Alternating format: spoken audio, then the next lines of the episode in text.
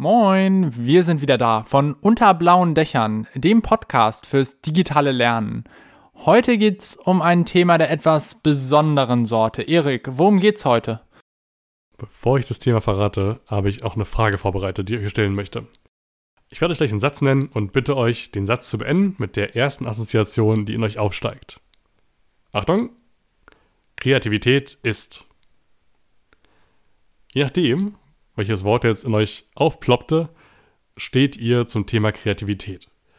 Und was wir häufig erleben ist, dass die Leute sagen, kreativ? Ja, kreativ bin ich ja nicht. Und deshalb wollen wir heute über dieses Thema reden, um euch den Zahn zu ziehen, dass ihr nicht kreativ seid. Puh, das klingt nach einem riesigen Thema und wie immer, bevor wir jetzt einsteigen, noch so ein paar kleine Hausmitteilungen über uns. Wir sind jetzt seit letzter Woche auch auf Instagram vertreten mit blaue Dächer, wo wir immer so ein paar Snippets aus dem Podcast, ein paar Tools, ein paar Sachen, die wir für besonders wichtig halten oder interessant finden, äh, teilen. Und auch freuen, wenn ihr da gerne eure äh, Themen, Methoden äh, uns gerne schickt. Entweder auf Instagram einfach oder an podcast.blauedächer.com dass wir einfach so wissen, was los ist, ein paar neue Ideen sammeln, vielleicht auch Themenvorschläge, was wir in den nächsten Podcast-Folgen dann, ja, worüber wir uns unterhalten können. Nun aber zum Thema. Kreativität. Puh. Ähm, also, ich muss ja ganz ehrlich sagen, ich bin nicht so der kreative Mensch. Oder zumindest bin ich lange davon ausgegangen. Also, ich bin halt immer in dieser Wahrnehmung aufgewachsen, ähm, Kreativität, das ist doch das mit dem Malen und dem Basteln und irgendwie, mh, mm, ja, irgendwas Schönes ausschneiden, zusammenkleben und sowas. Und das war nie wirklich mein Ding. Das geht vielen Menschen so. Und über alle Generationen hinweg und auch über alle sozialen Schichten hinweg, jedenfalls in meiner Wahrnehmung, es gibt immer Leute in jedem Kurs, in jedem Gespräch, die sagen, ich bin nicht kreativ, denn wie du gerade sagtest, ich, ich bastel ja nicht oder ich, ich mal ja nicht. Und Kreativität hat auch immer so ein bisschen was von Zeitverschwendung vielleicht. Also, ähm, ja, das mit Kreativität, das kann ich machen, wenn ich jetzt irgendwie noch zu viel Zeit habe, aber äh, die Zeit habe ich momentan nicht, deswegen muss ich jetzt hier schnell Ergebnisse schaffen. Und genau dafür gibt es einen Begriff. Und zwar nennt sich diese Wahrnehmung Art Bias die Wahrnehmung, dass, dass Kreativität nur was Künstlerisches ist, also sich nur ausdrückt in, in Bastelarbeit, in, in Malarbeit oder in, in Musik. Ja, es ist halt das, was immer als Kreativität bezeichnet wird. Boah, da war jemand kreativ und hat ein tolles Kunstwerk erschaffen oder so. Was meinst du? Ähm, wann fängt es an? Ab welchem Alter glaubst du, sagen dir Kinder oder Jugendliche, ich bin ja nicht kreativ? Hast du eine Idee? Das klingt für mich wie sowas Typisches, was in der Schulzeit kommt.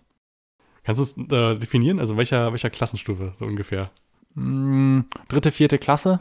Ich habe ich hab eine Zeit lang in der Grundschule äh, Dinge gemacht und äh, ich habe es von, von Drittklässlern gehört. Da fing es in, in, meiner Wahrnehmung an, dass die Leute gesagt haben, hey, ich, ich bin nicht kreativ, ich habe keine Idee. Ich glaube, das ist auch so ein bisschen was, was immer wieder so selbstverstärkend genannt wird. Also wenn du im Kunstunterricht halt nicht gut bist, ja, dann bist du halt nicht kreativ. Ja. Was bedeutet Kreativität für dich? Was, was mir so jetzt vor allen Dingen aus meiner jetzigen Wahrnehmung als erstes in den Kopf gekommen ist, ist, dass Kreativität bedeutet, etwas anders zu machen. Also diesen, diesen Standardweg zu verlassen und Kreativität, äh, kreativ auf neue Ideen zu kommen. Ich möchte ähm, den Gedanken gern festhalten und noch äh, näher darauf eingehen, weil ich glaube, dass, dass da ein ganz großer Irrtum drin liegt. Ich möchte dazu äh, ein Bild nutzen, was, was eine Kollegin von mir äh, geschaffen hat. Und zwar meinte sie, wenn wir uns unser Gehirn vorstellen mit all dem Wissen, was wir so haben, was ja äh, da drin liegt im Gehirn, ne, repräsentiert durch, durch Neuronenverbindungen, dann können wir das uns vorstellen wie so ein U-Bahn-Netz. Und Themen, die wir kennen, also zu denen wir so ein bisschen Wissen haben rundherum, das ist eine U-Bahn-Station. Und je mehr wir wissen, desto größer wird die Station. Und irgendwann ist ein richtiger Bahnhof draus geworden. Zum Beispiel, wenn ich ähm, mich intensiv mit einem Thema beschäftigt habe. Ich habe wie fünf Bücher gelesen, ich habe äh, einen tollen Podcast dazu gehört.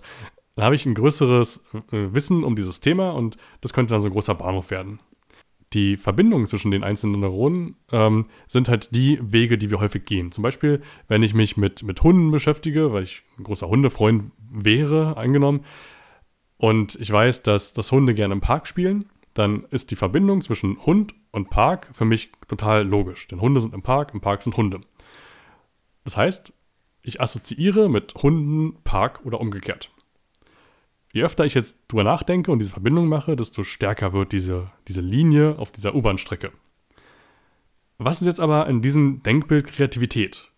In dem Denkbild und nach dem, was auch du gerade gesagt hast, Dinge neu zu denken und was Neues zu probieren, ist Kreativität dann die Verbindung von, von zwei Stationen, die bisher noch nicht verbunden waren.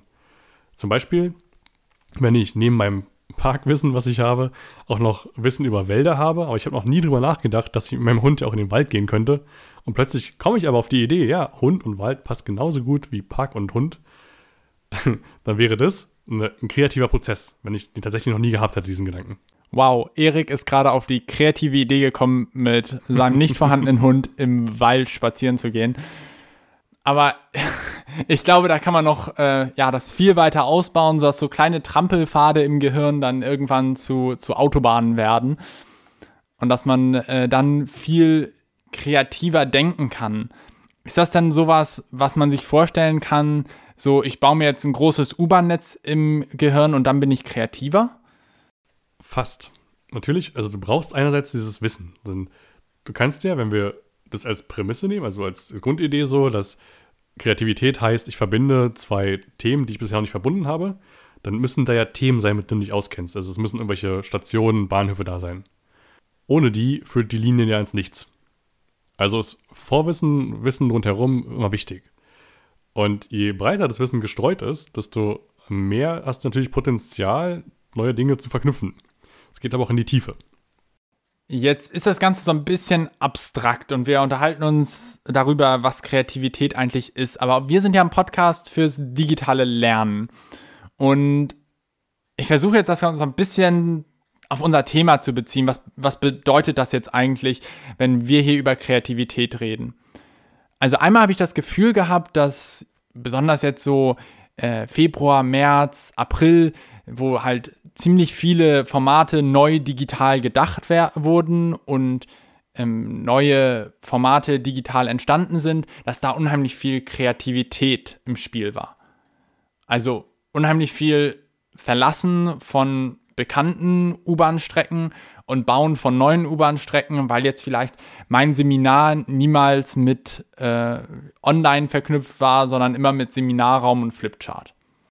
Allein die, die Überlegung, was mache ich jetzt eigentlich, wenn die Teilnehmenden ihre Kamera nicht anhaben und welche Lösung kann ich dafür finden? Ich glaube, das ist auch ein Prozess, der so ein bisschen äh, gekommen ist. Also am Anfang, wenn man da an Veranstaltungen teilgenommen hat, war das viel ohne Kamera, Webinar, Style, einer redet, alle hören zu und so ein bisschen ist da so ein Lernprozess äh, gekommen, auch ein kollektiver Lernprozess von vielen. Ja, das kann man ja auch anders, das hat jetzt nicht so gut funktioniert. Wie kann man die Teilnehmenden mehr mit einbringen? Ja, man schaltet die Kamera mit ein, aber auch viele sind dann auf kreative Ideen gekommen, wie man noch mehr Interaktion schaffen kann. Die Frage ist, glaube ich, nur, wie viel man bereits kennt, denn einige waren halt schon äh, weiter am Thema, hatten also schon äh, von mehr Tools gehört, hatten vielleicht schon erste Erfahrungen damit, mit digitaler Lehre oder haben zumindest privat mal rumgespielt damit. Und hatten dementsprechend halt auch die, die Möglichkeit, halt diese, diese bekannten Formate, die sie schon kannten, auf die alten Präsenzsachen umzudeuten, um daraus neue Formate für On äh, Online-Workshops zu entwickeln. Äh, ich denke da zum Beispiel gerade an, an einen Workshop, der früher mal mit, mit Arbeitsblättern und so, so, ja, ich weiß gar nicht, wie ich nennen soll, so äh, Papierschnipseln in, in Folie laminiert. Äh, es wird ein Schaubild draus, ich weiß nicht genau, wie man, wie man das beschreiben sollte, vielleicht ein Puzzle oder so, ja. auf, einem, auf einem Tisch stattfand. Und jetzt war die Aufgabe, wie, wie kriegt man das jetzt in den digitalen Raum? Wie, was kann man machen? Wie kann man damit umgehen? Und das, das Witzige ist ja, als ihr an diese Aufgabe gekommen seid, wie können wir das jetzt in den digitalen Raum über, äh, übertragen, war ja nicht eure erste Assoziation, ja, da holen wir uns jetzt mal Fachliteratur und äh, dann lesen wir da mal Bücher, wie man das digital umsetzt. Und dann stehen da in jedem Buch, Ihr Workshop wird wie folgt digital umgesetzt. Sondern das wäre ja der sozusagen nicht kreative Prozess. Mhm. Ihr seid ja den Weg des kreativen Prozesses dann gegangen. Ja, das äh, wäre in dem Fall auch einfach nur ein Trampelfahrt, dem man nachgeht, wenn man ein Buch dazu liest. Ne? Das wäre was, was, schon, was es schon gibt. Man adaptiert es irgendwie. Wahrscheinlich wäre es auch ein Weg ins Leere. Kann gut sein. Gerade wenn es Bücher über Digitalisierung sind, ist immer ein schwieriges Thema. ähm, aber wir, wir haben überlegt, wie kann man halt diesen Prozess des Puzzlens in, in Gruppen digital abbilden. Und die Lösung war dann, und wieder ein kleiner Rückbezug zur ersten Folge, äh, eine Breakout-Session pro Gruppe. Und das eigentliche Puzzeln fand dann aber auf einem geteilten Dokument statt. Das heißt, wir haben im Vorfeld auf ein Präsentationsdokument, wir haben da Google Docs für genutzt, kleine Kästchen erstellt, die jeweils ein Zettel waren, ein Puzzlestück. Und so konnten die Teilnehmenden dann äh, gemeinsam auf diesem einen Dokument puzzeln. Klingt erstmal total simpel in der Umsetzung. Also ist jetzt nicht so, dass ihr dafür malen müsstet oder basteln oder irgendwas ausschneiden. das muss doch niemand singen. Also die Leistung war hier ähm, ein bekanntes Tool und ein bekanntes Format, also das Puzzeln zusammenzubringen. Und darin lag ein kreativer Prozess. Der hat natürlich Zeit gekostet und es gab mehrere Teams, die mit dieser Aufgabe betreut wurden beauftragt wurden. Ähm, und einige Teams kamen halt auf die Idee, naja, dann, dann lassen wir es halt weg und machen halt Input draus. Dann geben wir alles, was wir da gemacht hatten, als Input. Ihr könnt euch wahrscheinlich vorstellen, wie da der Spaß für die Teilnehmenden gewesen wäre. Äh, mäßig gewesen, da wären viele Kameras ausgeblieben. ja, äh, wir haben, äh, denke ich, die kreative Lösung gefunden, wie man damit umgehen kann. Eine von vielen Lösungen wahrscheinlich. Sicherlich gibt es da auch viele andere Lösungen. Also zum Beispiel auch, ähm, wir hatten ja in der letzten Frage um, über Umfragen gesprochen und jetzt, ähm, was dann auch ziemlich schnell aufgetaucht ist in verschiedenen Webinaren äh, und Online-Workshops ist, naja, wir können ja Umfragen hier auch einfach mit, haltet einen farbigen Gegenstand mit verschiedenen Farben in die Kamera, je nachdem, wie ihr abstimmen würdet, äh, umsetzen. Das ist ja auch äh, was Kreatives, um jetzt mit der neuen Situation umzugehen. Ja, absolut. Jetzt ist natürlich die Frage, klingt ja alles teuer, was wir erzählen. Jetzt haben wir diese, diese, diese Beispiele, wie man kreativ arbeiten kann, genannt. Aber was ist jetzt, wenn ich auf diese Idee nicht komme? Ich bin ja nicht kreativ. Was können wir da machen? Da müssen wir uns jetzt erstmal fragen, ist Kreativität eigentlich was Angeborenes, was Leute entweder haben oder sie haben es halt nicht. Und wenn sie es halt nicht haben, dann können sie halt nichts machen. Dann, dann ist es halt so. Und ich glaube, du hast eben schon erklärt, dass Kreativität halt nicht unbedingt was Angeborenes sein muss. Also es kann halt manche Leute haben, äh, manche Leute geben, die einen gewissen Vorsprung haben in der Kreativität, aber es ist nichts, was man nicht auch erlernen kann. Also man kann auch erlernen, kreativ zu denken und so ein bisschen einfach beim Denken versuchen, schon gelaufene We Wege zu verlassen und so ein bisschen links und rechts zu gucken. So. Und dann geht es ja darum, so, so in den, ins kreative Denken reinzukommen. Und ich glaube, das Wichtigste, worum es da geht, ist die richtige Atmosphäre fürs kreative Denken zu schaffen. Also, wenn ich einfach für mich ähm, manchmal merke, hey, ich bin gerade nicht in diesem kreativen Modus drin, ich bin gerade ich sitze hier gerade vor meinem Computer und versuche mir jetzt zwanghaft zu überlegen, wie ich dieses Puzzle umsetzen soll, dann habe ich nicht die richtige Atmosphäre dafür geschaffen. Was machen wir dann? Vielleicht können wir uns das vergegenwärtigen, wenn wir ein Beispiel nutzen, was, glaube ich, einige schon kennen. Stellt euch vor, ihr sitzt in einem Gespräch, das kann zum Beispiel ein Teammeeting sein, oder ähm, Projektmeeting, irgendwas Vergleichbares. Und ihr habt jetzt über mehrere Themen bereits geredet. Das heißt, das Treffen geht vielleicht schon äh, 35 Minuten. Und es gab schon zwei Themen, da habt ihr intensiv drüber geredet. Also die Energie ist schon ziemlich runtergefahren. Es gibt nicht mehr so viele Reserven, die angezapft werden können. Aber jetzt kommt ihr zum Kernproblem. Ihr müsst noch eine Aufgabe für den nächsten Workshop, der da kommt, anders umsetzen, denn äh, ihr müsst es kreativer gestalten. Jetzt sitzt ihr da nach dieser Zeit in eurem Meetingraum, in dem ihr sonst auch immer schwierige Gespräche habt. Der Raum ist steril eingerichtet, ihr habt keine persönlichen Gegenstände dort, denn das ist ein Gruppenraum, den nutzen halt viele. Er ist ziemlich klein, äh, vielleicht scheint auch nicht so viel Licht rein, ist vielleicht auch ein bisschen stickig. Ihr habt über dieses Thema schon geredet, was da war. Und jetzt heißt es, na los, jetzt müssen wir mal kreativ werden. Wer hat Ideen? Und dann wird gebrainstormt. Zumindest wird vorgegeben, dass gebrainstormt wird, denn es ist ein Schlagwort geworden, mit dem wir arbeiten. Ja, und eine Person wird dann dazu verpflichtet, irgendwie alles mitzuschreiben. Wenn überhaupt, das ist schon gut, wenn es gemacht wird. Ich saß schon in einigen Meetings, äh, bevor ich es besser wusste, in denen nicht mehr mitgeschrieben wurde, sondern da wurden bloß Ideen auf den Tisch gepackt. Und dann gab es eine Person, die alle Ideen kommentiert hat. Denn das war die Person, die da halt Entscheidungen treffen konnte. Also hat sie gedacht, na dann äh, sage ich meine Gedanken zu dieser Idee natürlich sofort. Nee, das geht nicht. Äh, das können wir nicht machen, da fehlt das Budget dafür. Genau, das sind die klaren äh, Enden dieser nee, Idee. Nee, das geht nicht. Das, das, das passt nicht in unser Gesamtkonzept rein. Oder weniger ähm, direkt, aber keineswegs weniger gefährlich für die Idee. Aber was ist denn mit dem Punkt? Haben wir den Punkt schon bedacht? Ja, oder ich, ich bin da so ein bisschen skeptisch, ob das in der Umsetzung funktioniert. Und wenn, wenn das halt eine Person sagt, die entscheidungsbefugt ist, dann ist auf einmal die ganze Gruppendynamik natürlich anders und denken sich, ja, denken sich viele dann in der Gruppe, naja, wenn der das sagt, dann ja, okay, dann sollten wir es vielleicht nicht machen oder dann verfolge ich diese Idee jetzt mal nicht weiter. Genau. Und in dem Moment ist die Idee vom Tisch. Obwohl es vielleicht eine einfache Lösung für die Bedenken gegeben hätte.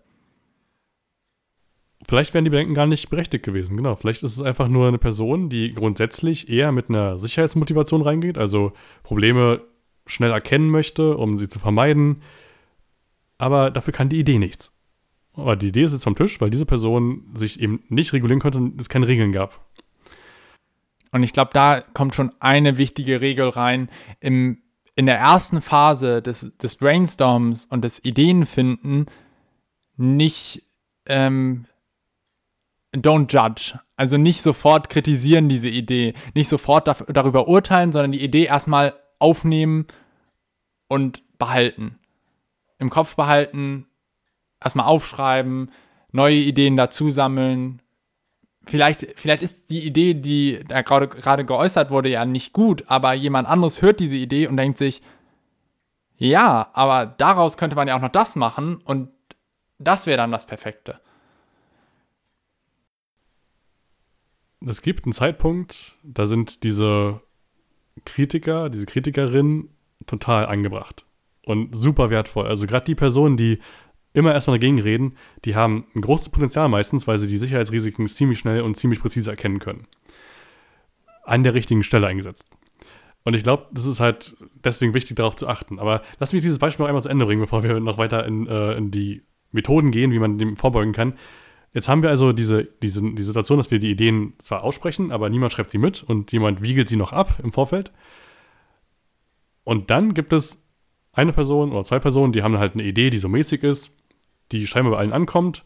Und dann wird gesagt, ja, das sind die beiden Optionen, lass uns die mal weiter ausarbeiten, gucken wir mal, fertig. Wird vielleicht aufgeschrieben, vielleicht werden die beiden aufgeschrieben. Und dann ist die Situation erledigt, dann wird es irgendwie umgesetzt.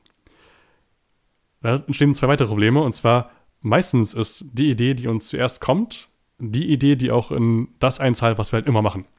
Also halt uns total in unserer Komfortzone behält. Und zweitens gehört zu jedem anständigen Brainstorming-Prozess oder zu jedem anständigen Kreativprozess die, die Revision der Idee. Dass man im Nachhinein nochmal schaut, vielleicht einen Tag später, zwei Tage später, ob die Idee wirklich gut war. Ich hatte mal eine Dozentin, die hat immer gesagt, äh, wir gehen jetzt in den, in den ersten Schritt der Qualitätskontrolle und schlafen eine Nacht drüber.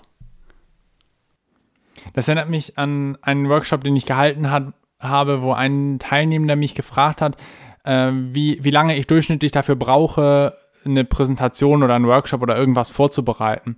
Und da war meine intuitive Antwort auf jeden Fall zwei Tage, weil ich immer eine Nacht dazwischen brauche.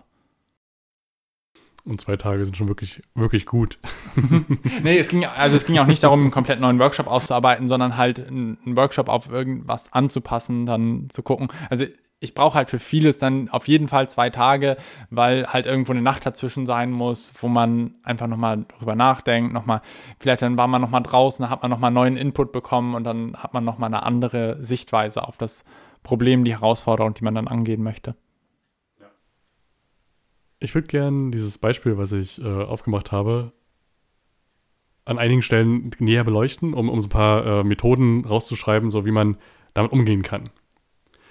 Und äh, wir haben ja schon diese erste Regel, die man mitnehmen könnte, Sören. Magst du noch mal kurz wiederholen? Das Don't Judge. Also im, im, ersten Schritt des Brainstormings, des Ideenfindens nicht, nicht gleich darüber urteilen über die Idee und nicht gleich sagen, hey, das ist die perfekte Idee oder das ist, die Idee geht gar nicht. Dazu empfehle ich immer, also zumindest ist es bei mir Praxis geworden und äh, bei den Teams, mit denen ich arbeite, meistens auch, alles aufzuschreiben. Das heißt, schreiben zu denken. Wir haben also einen Stift in der Hand und schreiben erstmal alle Ideen runter, egal wie, wie äh, dämlich sie klingen mögen im ersten Ansatz. Wichtig ist hierbei, dass man alles aufnimmt, um diese Masse zu generieren. Und alle Ideen sind zu dem Zeitpunkt auch einfach gleichwertig. Also es gibt nicht irgendwie eine Rangordnung oder es wird nicht jetzt auch nicht unbedingt schon geclustert, das kann man dann anschließend machen, sondern es wird erstmal aufgeschrieben und erstmal geht es darum, äh, einfach nur, was, was fällt dir ein, dass, dass da kann jeder auch, also es ist so ein perfekter Zeitpunkt, um einfach äh, Karten rauszugeben, Moderationskarten, zu sagen, schreibt eine Idee pro Karte ähm, und gebt die Ideen einfach in die Mitte, gebt sie erstmal dorthin und schreibt erstmal. Jeder kommt mal in den äh, Prozess von wild Ideen haben. Das ist ein voll spannender Punkt, denn äh, darauf wollte ich auch noch kommen. Neben dem Mitschreiben ist es halt auch hilfreich, so Anreize zu setzen. Zum Beispiel so bunte Moderationskarten. Wenn ich dir fünf Moderationskarten gebe, dann ist es wahrscheinlich, dass du fünf Ideen aufschreibst. okay, ja. Das ist so ein bisschen, so ein bisschen Nudging, ne? dass du äh, ja. in die Richtung drängst, du hin willst. Ja, aber das ist doch genau, wenn ich jedem jetzt drei Moderationskarten gebe, dann werde ich nicht viele Ideen von den einzelnen Teilnehmenden bekommen. Dann hm. werde ich halt höchstens drei Ideen bekommen. Ja, äh, absolut legitim und finde ich voll gut. Mir geht es aber auch hierbei um die Farbe. Denn wir haben festgehalten, Kreativität hat nichts mit, es ist bunt und Kunst und Musik zu tun, aber trotzdem können Elemente, die halt normalerweise nicht da sind, wie zum Beispiel farbige Moderationskarten, viele bunte Stifte, die Chance erhöhen, dass wir einfach freier denken können. Einfach weil wir äh, inspiriert sind, wir sind angeregt von, von den Dingen um uns herum. Wir haben bestimmte Assoziationen mit, mit Farben, Dingen, eine Blumenvase, die im Raum steht. Wir haben äh, einen, einen Workshop, den wir regelmäßig geben, so, so alle halbe Jahr etwa. Da geht es auch um Kreativität und das Erste, was wir auf den Tisch packen, ist immer Lego. Wir haben ein, ein riesen, eine riesen Kiste Lego im Büro stehen von einer Kollegin, die hat sie mitgebracht, die steht seit, seit zwei Jahren dort im Büro. Und wir packen äh, für alle Teilnehmer so eine kleine Packung Lego ab und legen es auf den Tisch und schauen erstmal, was passiert. Wir haben überhaupt keinen Arbeitsauftrag, aber die meisten, die reinkommen, fangen erstmal an, was zu bauen. Machen erstmal irgendwas damit. Das klingt erstmal super witzig. Und ich glaube, das ist auch äh, eine total tolle Idee, um an etwas kreativ mal ranzugehen. Ähm, also das, das kann auch nachher in späteren Schritten hilfreich sein, wenn man einfach sagt so, hey, baut mal eure Idee aus Lego oder sowas. Es gibt sogar äh, eine Linie ne, von Lego, wo, wo sie äh, ziemlich viel, äh, ziemlich viel überteuertes Lego gibt es da zu kaufen. ähm, ja, ich, ich glaube, ich glaub, so ein einfacher Satz an Baustellen reicht auch manchmal. Es, äh, es gibt auch, also für die, die jetzt sagen, hey, ich brauche unbedingt äh, Lego für meine Kreativworkshops oder für irgendwelche Workshops. Es gibt über eBay Kleinanzeigen total einfach und günstig so einfach ein Konvolut Lego, einfach eine Kiste mit wilden Steinen, verschiedene Sonderteile, normale Steine, was auch immer zu kaufen. Die sind meistens relativ günstig und dann braucht man nicht halt super viel Geld dafür ausgeben. Wobei es sich natürlich auch immer lohnt, Lego zu Hause zu haben. ich glaube, wir sollten den Podcast davon wegbringen, jetzt Lego-Werbung zu machen. Klemmbausteine. Ähm, ich glaube, da, da, kommt so eine kleine äh, melancholische Regung und so. Aber es geht hier ja nicht nur darum, äh, jetzt speziell Lego-Steine, sondern jegliche Dinge, die Kreativität anregen. Also einfach farbige Karten da zu haben, dass man verschiedene Stifte da hat, dass man einfach verschiedene Dinge hat, die man vielleicht normalerweise im Alltag nicht dabei hat. Also es kann äh, ein Ball sein, das können verschiedene Bücher sein, die jetzt nicht mit dem Thema irgendwas zu tun haben, sondern einfach ein altes Buch. Oder das äh, können Zeitschriften sein, das können äh, irgendwelche Kuscheltiere sein, was auch immer. Und Papier. Viel Papier, um Platz zu haben zum Schreiben. Wir haben im, im selben Workshop, wo wir auch das Lego ausgeben, die Tische immer mit Flipcharts beklebt. Es klingt erstmal verschwenderisch, aber der Punkt ist einfach, dass die Teilnehmenden sofort kritzeln sollen. Sobald ihnen was einfällt, einfach nebenbei kritzeln, so, auch wenn sie uns zuhören. Wir äh, versuchen das anzuregen, dass sie, dass sie einfach schreiben, dass sie malen, dass sie tun, was immer sie wollen, mit ihrem Stift in der Hand, um in diesen Prozess zu kommen, in diesen Fluss, dass, dass sie äh, lernen, sich selbst auszudrücken in Schrift, in Bild. Das kommt dann auch wieder dazu mit dem Don't Judge, also auch selbst nicht erst über die Idee urteilen und dann aufschreiben, sondern einfach aufschreiben. Oh ja. Und nicht erst irgendwie eine halbe Minute, eine Minute drüber nachdenken, ja, ist die Idee jetzt wirklich wert, auf dem Papier jetzt aufgeschrieben zu werden und hm, hm, hm, hm, hm, sondern einfach mal los, schreiben, zack, weg, nächstes Papier, weiter aufschreiben. Es geht jetzt erstmal ums Sammeln. Das erinnert mich stark daran, wie ich früher in, in meine Notizbücher geschrieben habe. Ich habe ich hab ja tausende Kladden Notizbücher, alles rumzuliegen. Keins davon jemals bis zum Ende beschrieben. Aber immer wenn ich ein neues Buch hatte, habe ich lange drüber nachgedacht, wie nutze ich das? Was schreibe ich da rein? Wie schreibe ich es rein? Mit welchem Stift schreibe ich es rein? Darf ich das jetzt da reinschreiben? Wird es von anderen gelesen oder schreibe ich das nur für mich? Super viele Hürden. Ähm, und seitdem ich da weg bin, ist es so viel leichter, Dinge einfach aufzuschreiben und so viel leichter Gedanken zu notieren und Ideen festzuhalten. Das ist eine Hürde, die man sich selbst nicht auferlegen sollte. Okay, wollen wir mal in den nächsten Schritt jetzt gehen? Was passiert dann? Wir haben jetzt hoffentlich in der Gruppe super viele Ideen einfach wild gesammelt, was, wie, was man wie tun kann und so weiter. Was machen wir dann mit den, den ganzen Zetteln, die jetzt wild aufgeschrieben wurden? Da gibt es viele Möglichkeiten. Es gibt zahlreiche Techniken, um solche Ideen zu evaluieren. Also zu bewerten, ob sie für diesen Zweck zum gewünschten Ergebnis führen. Denn natürlich kann es jetzt passieren, dass im Gegenzug zu dem, was wir am Anfang gesagt haben, dass Ideen abgewiegelt werden, weil man das ja schon immer so anders gemacht hat oder äh, das irgendwie nicht realistisch klingt, kann man auch auf der anderen Seite sehen, dass manchmal Ideen am Leben erhalten werden, einfach weil sie cool klingen, weil sie innovativ wirken, weil, weil ich das Gefühl habe, sowas wollte ich immer schon machen, egal ob es jetzt zum Projekt passt oder nicht. Und da ist es sinnvoll, Tools zu nutzen, mit denen man einschätzen kann, ob das gerade einfach nur um die Sache geht oder ob noch was anderes mitschwingt. Möchtest du ein Beispiel hören? Ja, ich glaube, das ist noch ziemlich unkonkret für mich. Was mir gerade im Kopf rumschwirrt, ist der NZM-Test. Frag mich bitte nicht, woher ich den habe, aus irgendeinem Buch. Es gibt so viele Bücher zu Kreativität und zu Arbeit mit Ideen. Ähm, ich, ich, weiß wirklich nicht mehr, aus äh, welchem Buch diese Idee kam. Der NZM-Test funktioniert folgendermaßen. Es ist im Wesentlichen eine Tabelle. Vielleicht also genau das Richtige für diejenigen, die sagen, ich bin ja nicht kreativ, aber Excel kann ich. eine Tabelle, wo links in der ersten Spalte einfach alle Ideen untereinander aufgelistet werden. Da reicht manchmal auch ein Stichwort, muss nicht die ganze Idee sein. Und dann wird die Idee nach vier Kategorien bewertet. N für neu, also ist die Idee neu oder haben wir schon mal gehört? Z da muss ich kurz überlegen, ob, äh, ob ich noch die ganzen äh, Begrifflichkeiten da weiß. Z stand für äh, Ziel genau, also trifft diese Maßnahme das Ziel, was wir erreichen wollten. Und M für, für machbar. Also wie realistisch ist es, dass wir diese Idee wirklich so umsetzen, wie wir sie uns gerade vorstellen.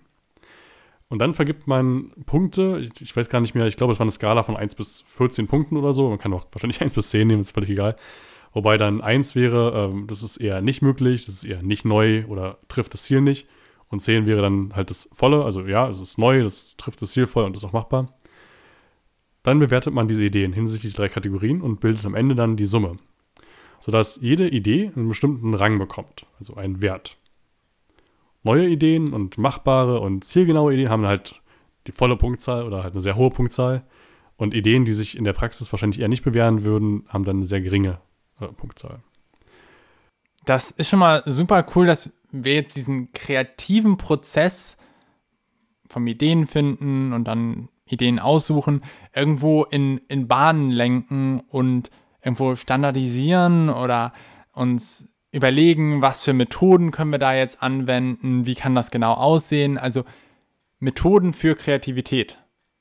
Genau, denn dadurch wird es auch greifbarer. Kreativität wirkt ja immer wie so, ein, so, ein, so eine wabernde, bunte Wolke aus, aus Ölfarbe und, und Noten. Aber in dem Moment, wo wir lernen, dass wir damit Techniken rangehen können, dass wir also bewusst äh, auch kreative Prozesse anleiten und einleiten und ausleiten können, wird die Sache steuerbar und greifbarer. Ich glaube, wir sind, haben einen Punkt so ein bisschen übersprungen, aber da können wir jetzt auch kurz drüber gehen. Also wenn wir jetzt ganz viele Ideen gesammelt haben, dann vielleicht erstmal Ideen clustern, zusammenfügen. Welche Ideen gehören eigentlich zusammen? Welche, äh, also es kann ja auch sein, dass zwei Ideen, dass man die gleichzeitig umsetzen kann oder ähm, dass das eine eher den einen Teilaspekt beleuchtet, das andere den anderen äh, Teil, dass man da so ein bisschen eine Struktur reinbringt, um dann genau halt solche Punkte zu haben, die man links in die Tabellenspalte schreiben kann, damit man irgendwo erstmal weiß, um welche Ideen geht es jetzt gerade. Sind vielleicht auch verschiedene Leute auf die gleiche Idee gekommen oder sowas. Genau, ja. Natürlich gibt es auch andere Möglichkeiten. Für diejenigen, die halt also es, ich habe immer erlebt, es gibt einige, die sagen, naja, jetzt habe ich aber hier so einen coolen kreativen Prozess gehabt, jetzt will ich ja nicht mehr zurückgehen zu einer Tabelle. Das wirkt starr, das kommt der, wird der Sache nicht gerecht. Für die gibt es auch, auch andere Möglichkeiten, diese Ideen zu bewerten. Zum Beispiel gibt es eine Strategie, die wird häufig in Literatur als die Walt Disney-Strategie bezeichnet. Keine Ahnung, ob der Fakt wirklich stimmt, aber es wird ihm immer zugeschrieben, dass Walt Disney so gearbeitet haben soll. Und zwar Sören, kennst spielst, du? Spielst du gerade auf die verschiedenen Hüte an? Hüte ist die eine Variante oder Stühle ist die andere Variante. Aber ja, darauf spiele ich an. Ah, sehr cool. Die kann man in super vielen verschiedenen Bereichen anwenden. Also nicht unbedingt nur für Ideen, aber ich glaube, in diesem Fall passt das auch ganz gut. Natürlich, also gerade weil es ja um, um, Kreativität geht und um äh, die Verknüpfung zweier unbekannt, äh, un, bisher unverknüpfter äh, Konzepte, lässt es sich natürlich auf viele Bereiche anwenden.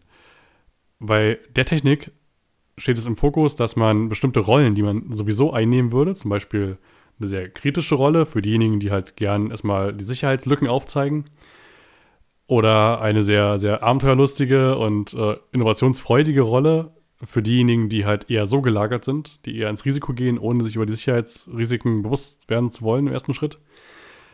Ähm, Ziel ist es, diese Rollen voneinander getrennt zu behandeln, sodass wir uns bewusst erst in diese offene Haltung begeben, die wir auch beim Brainstorming angesprochen haben gerade, und erstmal nur Ideen generieren, ohne sie zu bewerten, ohne dass eine schlechter ist als die andere, sondern dass alle gleichrangig niedergeschrieben werden. Und das wäre die Rolle des Träumers, das ist zum Beispiel eine Formulierung, der Träumerin. Die Formulierung werden wahrscheinlich in verschiedenen Ausführungen der Übung anders lauten.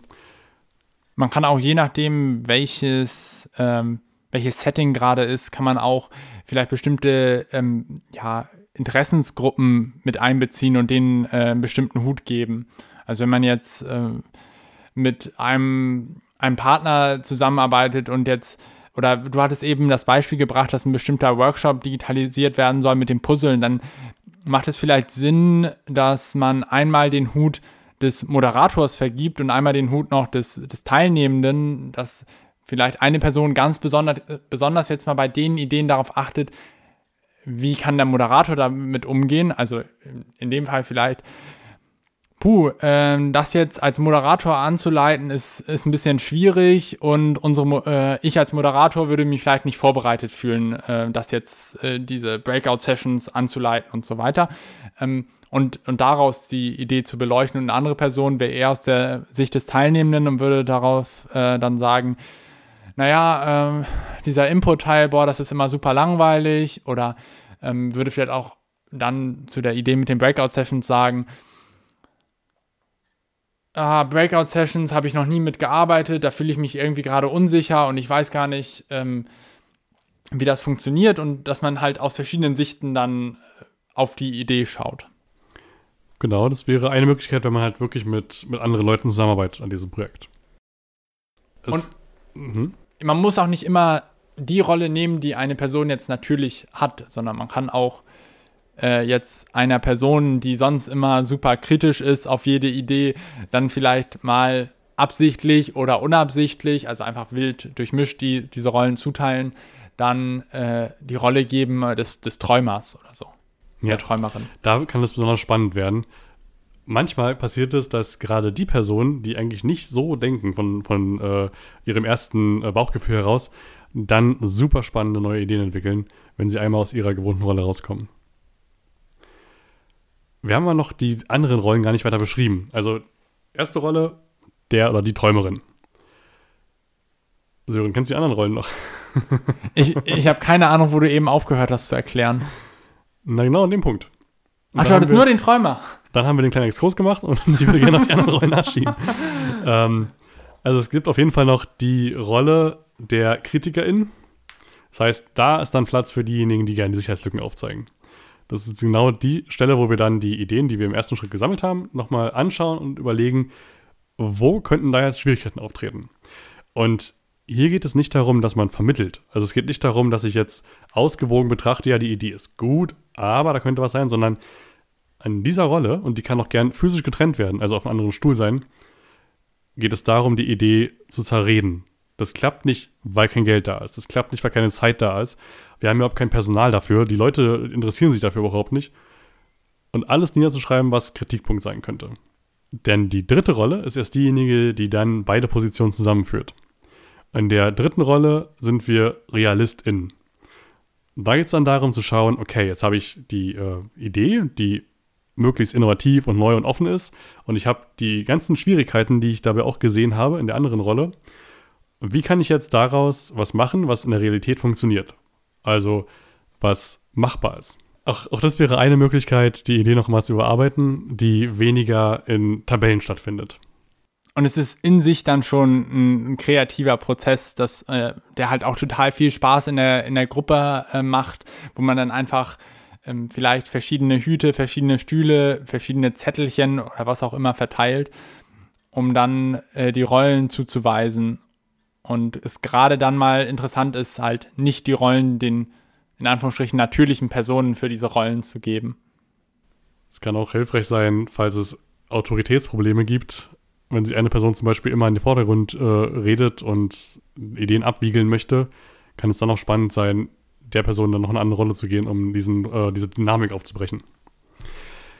Ganz wichtig, ich glaube, das ist eine Sache, die wir vielleicht sogar hätten am Anfang sagen müssen. Äh, es gibt bei Kreativitätstechniken natürlich kein Patentrezept, keine starre Struktur, keine Schritte, die man eins zu eins übernehmen kann, sondern hier gilt, was funktioniert, ist super. Das heißt, man kann auch die, diese NZM-Test kann man kombinieren mit äh, den Hüten, von denen Sören sprach, beziehungsweise der Walt Disney-Technik. Man könnte halt erst diese Walt Disney-Technik machen und dann die Ideen, die daraus entstehen, in diese Tabelle eintragen. Das geht auch wunderbar. Eurer Kreativität sind dabei keine Grenzen gesetzt. und jetzt, ähm, ich glaube, jetzt können wir so ein bisschen zurückkommen wir waren in der Anfangssituation, wir sitzen gerade im, im Meeting drin und das Meeting ist schon, oh, läuft schon 35 Minuten und jetzt ist die Aufgabe, ah, sammelt mal neue Ideen und wir müssen da irgendwas machen, um das Format so und so umzusetzen.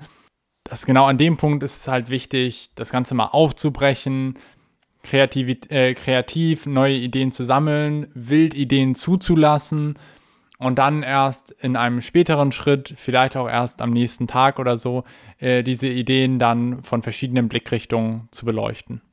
Ich habe, du, ja? ich habe das Gefühl, das Thema Kreativität wird uns über mehrere Podcast-Folgen verfolgen. Auf jeden Fall. Spannend ist auch, dass auch dieser Satz, den du gerade gesagt hast, genauso wie der Satz davor, wunderbar zu dem passt, was ich noch anhängen wollte, nämlich der Inkubationszeit. ist ein leaner Begriff, aber ihr kennt es vielleicht, die Formulierung so, ich gehe mit der Idee schwanger. Eine der Formulierungen, die ich selbst selten benutze, weil sie komisch klingt, aber die passt hier genau zu dem, was ich sagen möchte. Und auch zu dem, was wir vorhin schon hatten, mit dieser Vorbereitungszeit von zwei Tagen, um darüber schlafen zu können. Häufig ist es sinnvoll, sich mit dem Thema zu beschäftigen, also Informationen aufzunehmen und das Unterbewusstsein arbeiten zu lassen. Denn im Unterbewusstsein haben wir halt einen größeren Wissensspeicher als im Bewusstsein, das ist logisch. Und in der Zeit, wo wir uns mit anderen Dingen beschäftigen, also in der Inkubationszeit, erlauben wir Unterbewusstsein, dass neue Informationen auftauchen können. Und dann haben wir vielleicht am nächsten Tag halt die Idee, wenn wir duschen gehen.